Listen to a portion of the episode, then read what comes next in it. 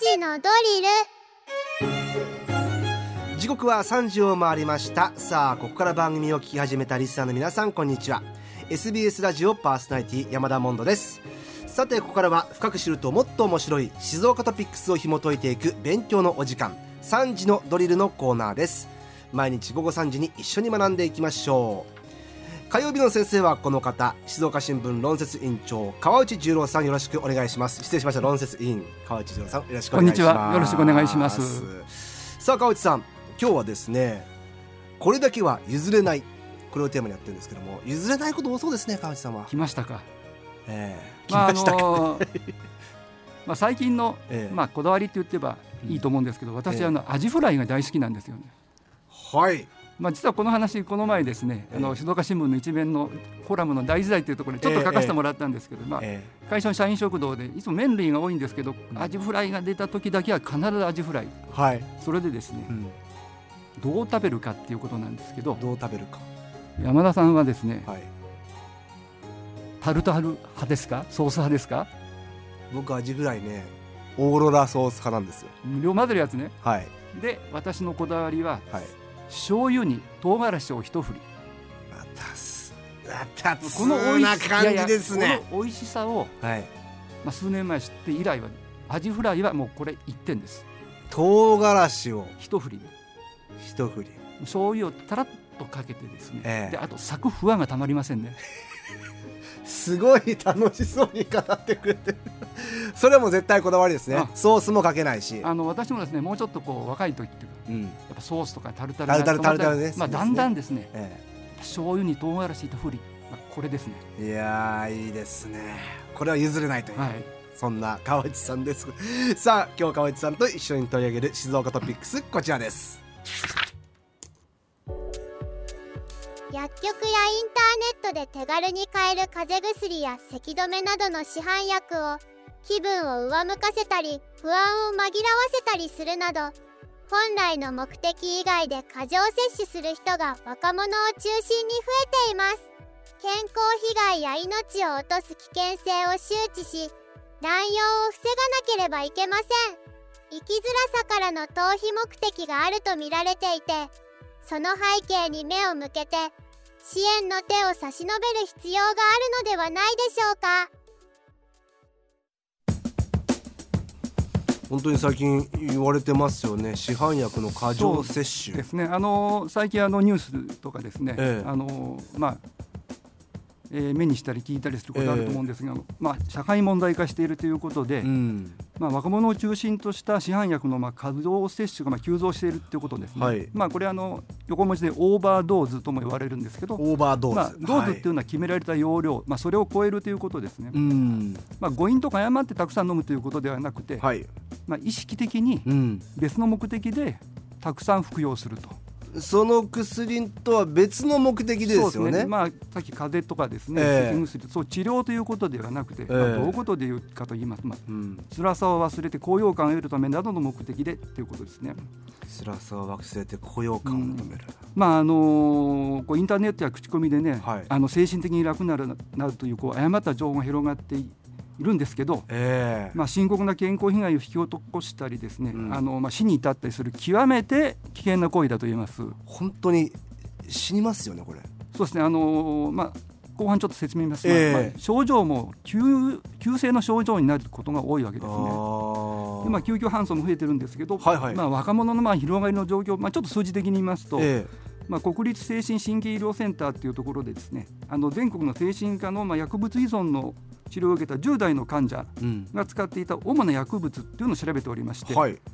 で2014年はですね、うん。市販薬はゼロだったんです、うんうんでそれがですね2020年には過半数になり最近の数字でいうと 22%, 22年にはですね、うんはい。その10代があの精神科の薬物医療の治療を受けた人の65%がこの市販薬だったという、しなんかやっぱ薬物依存って言うとまあ、そこが落とし穴なんですね、ええ。あのまあ、非常にハードルが低いということです。でここでさらにはいはい。全国の高校生4万4千人に、えー、21年度に調べた結果なんですけどはい。過去1年間に、えー市販薬を乱用した経験があるって答えたのは、まあ、1.57%、まあ、これどう捉えるかですが60人に1人っていうふうに考えればいやまあこれはあの2クラスにはそうですね1クラスい1.5クラスに1人とかですねそういうことを見ると決して少なくない少なくないです。ねまあ、好奇心でとかまあ友達から話を聞いたところですかね。まあ、でどういう人かっていうと、まあ、先ほど今言いましたが、はい。あの例えばその麻薬とか覚醒剤の化学構造を少し変えた、まあ、危険ドラッグうん。というものがあの、まあ、こういうようなのを乱用していた人たち人たちっていうのはですね、えまあ、例えば学校をドロップアウトしていたりとかですね、まあ、非行歴がある人が多かったんですがえうん。この市販薬っていうのはですねうん。非行歴や犯罪歴がない、まあ、いわゆる普通の若者ですね。うん。でまあ、これあの先月あすみません先今週今月今月ですね、はい。低年齢化が進んでおりまして、え。まあ、東京都内の小学校ですね学校の中に女子児童2人が持ち込んだ風邪薬を過剰に摂取して体調不良を訴えて救急搬送できるされるというような出来事もありました。これだから飲んで高揚感とか疲れ取ろうとかまあ、そういうね。意味であのまた勉強に集中できなくなったとかですね。多分まあ友達とか外部ネット上 SNS って言ってたよって言ってまあ好奇心うんで言うなれば違法のドラッグとかっていうものに比べれば入手もしやすい。つまりね。ドラッグストアとか薬局で売っているものです売ってる。まあ家にあるとかね。そうですね、えで、まあ、最近あのと言われて話題になってるえうん。とこなんですけど、まあ、東京の新宿の歌舞伎町の、まあ、いわゆる東横はい。と呼ばれるまあ一角があるんですけど、そこでは特にこの過剰摂取が広がっておりまして、うん。えー救この救急搬送される事案が相次いでいるんですね。であのまあ今月、まあ、12月ですけど、はい。今まさに今月え補導した少年少女の中には過剰摂取目的とみられる咳咳止めの薬をですね大量に持っていた子供が複複数いたと。でこれはですねあとこれは売る人が出てくるんですね。大人も含めて。この東横に出入りする少女に半額でたくさん買えるよとか。うん。っていうふうに咳止め薬をですねまあ大量にまた無許可で販売した、まあ、大人うん。男女4人ですけども逮捕されたと、まあ、非常にこの東横での蔓延ぶりっていうのがあの最近あのネットでどうも画像がええ。出てるみたいです、出てますね。すねまあ、うん。そういうことでのあのまだ好奇心が広がっている。うん。ということがあのあるんではないかと思います。うん。これ過剰摂取するとどういうこう症状というか。あのこの中毒症状ってのはあのいわゆる幻覚はい。錯乱うん。意識障害痙攣などさまざまで、まあ、急先ほど言った急性の症状が多いで急激に。え急激に危険な状況になる。で臓器不全を起こして死亡するケースもありますね、でこの依存性が強くてですねえこう薬物使用への抵抗感が薄れて、まあうん。大麻とかですね覚醒剤などに進んでしまう懸念もあります。ここから入っていくってことですねそう薬物に。ですね、よくあの大麻のことをゲートウェイドラッグっていうのまあ、あーや山田さんも聞いたことあるんですけど、まあ、そのもうだんもっと前の前の段階でもハードルが低くて、まあ、そこでこういう感じを体感してしまって抜け出く抜け出せなくなってしまってさらに深刻な違法薬物に手を出すと。いうことがもう本当に低年齢化、まあ、先ほどの小学生ええ。にまでということで。でまあ、これ先ほどから言ってるんですけど、ん。要因に大きな要因ですね違法薬物なんかに比べたまあ入手の容易さですね、うん。あとは薬局で売っている、うん。インターネットで、まあ、インターネットの市販薬ってのは2014年に解禁になった、まあ、全てではないんですけどね、えあのそうか薬が買いやすくなってるってことですね。そうですね、まあ、それでやはり厚生労働省も乱用の恐れがあるということで、うん。まあ、6種類の成分を含む市販薬について、まあ、これエベドリンとかっていうんですけど、はいまあ、販売1人1箱。うん。で若年者には名前や年齢を確認するように求めてうん。います。でこういう成分が含まれている市販薬の中にはあの私も山田さんもよく知ってる製品名の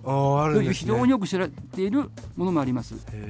しかし先ほど言ったこう年齢とか聞くとかあるいは一人一箱というようなルールは必ずしも徹底していると、えー言えなくてですね。えあのこれも国がまあ調べたんですけど抽出した。2割以上が定まれ、定められた質問をしないままえうん複数の個数を売っていたと。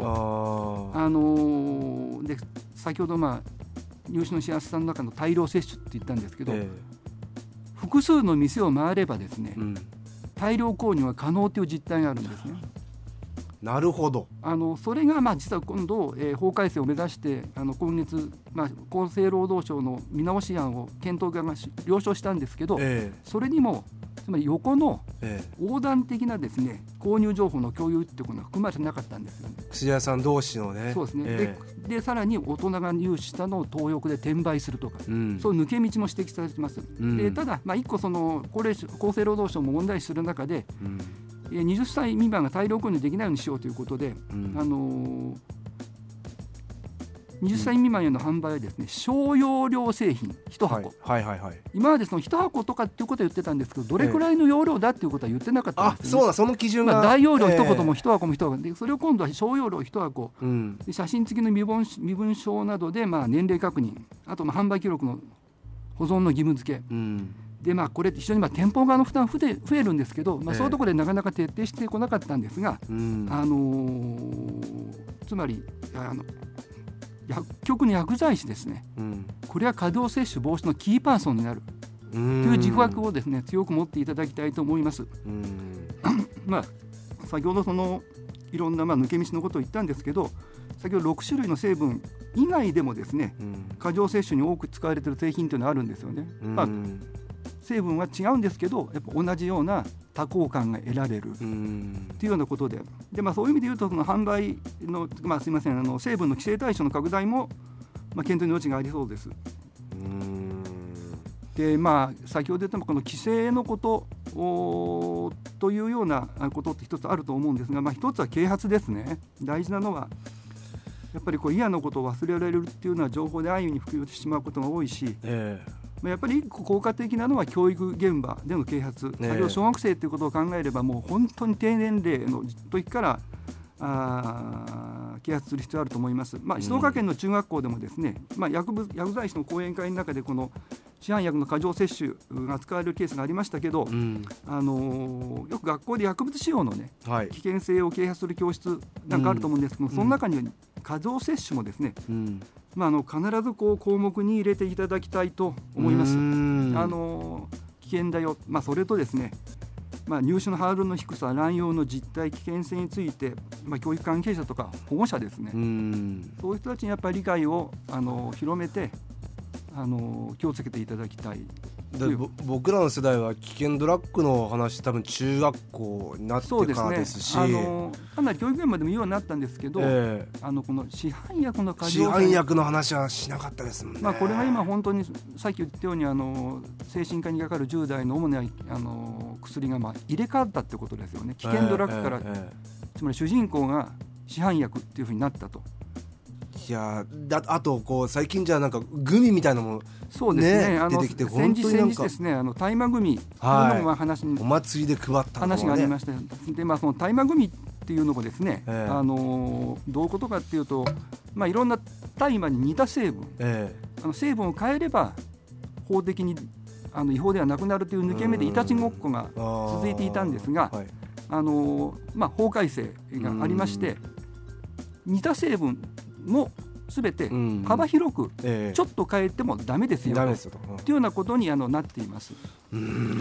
まああのこれもだから本当にあの効果的なですねあのまあ規制だけではあのなかなかこう抑制できないところもありまして。大きな話なんですけど。これでもやっぱり川内さんやっぱりそれこそ我々の時と今の子供たちが抱えるストレスとか世の中自体の問題そういうことそれ山田さんその通りで、えー、まあ、これ例えばコロナ禍でですね、えー、あの人との接触がなくなったとかストレスが溜まったとかあの友達とも対面の話ができなくなった、えー、つまりですね子どもたちの抱えるですね、うん、悩みとか、うん、生きづらさっていうその過剰摂取の背景に目を向けていくってことが根本的には大事な話なんですね。うん、その薬だけを取り締まるんではなくて、そので専門家はですね、まあ、こんな指摘もありました、あの乱用市販薬の過剰摂取する人にを、まあ、あの調査したところですね子ども時代に虐待を受けたりとかですね、えー、家庭や学校でメンタルヘルスに起因する問題を抱えている人が多いというような指摘もあります。まあ、そういう意味で言うとですねこの規制を強めるってことはもちろん大事だし抜け道を防ぐこともこれはもう欠かせません。と同時にというか根本的にはそれ以上に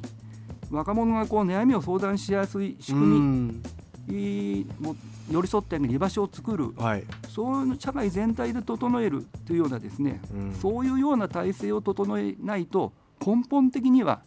なくならない話ではないかと私は考えています。うんすごくわかりました。今日はあの、まあ、オーバードーズの話でしたけどもやっぱ結論的にと言いますか今日の話聞いて思ったのは、まあ、僕だったら自分の子供そして地域の子供たちをまずこうちゃんと見て愛してっていうところからな気がしますね。やっぱりこう無視されてるっていうのがやっぱり一番子供にとっては孤独になる、あの関心を持ってるよっていうサインをやっぱり親なり大人として、ええ。まあ、自分の我が子でもそうですし地域の子供子供うん。若者を含めてあのさっき山田さんと愛してるよ、うん。そういうことですね、な気がしますね。そういうことを見てるよというようなことがはい、こういう大きな話としてはうん市販薬の過剰摂取を防ぐことにもつながるそうですね。いや今日も勉強になりました。ありがとうございます。えー今日の先生静岡新聞論説委員川内十郎さんでした。川内さん、えー、1年間ありがとうございました。どうもありがとうございました、はいまた来年もよろしくお願いします。来年もよろしくお願いしやますこちらこちらこそはい。さあ今回のこの内容を聞き直すことができます。Spotify をはじめとした各配信サービスのポッドキャストに今回を含めてアーカイブが上がっておりますのでチェックしてみてください。以上今日の勉強はこれでおしまい。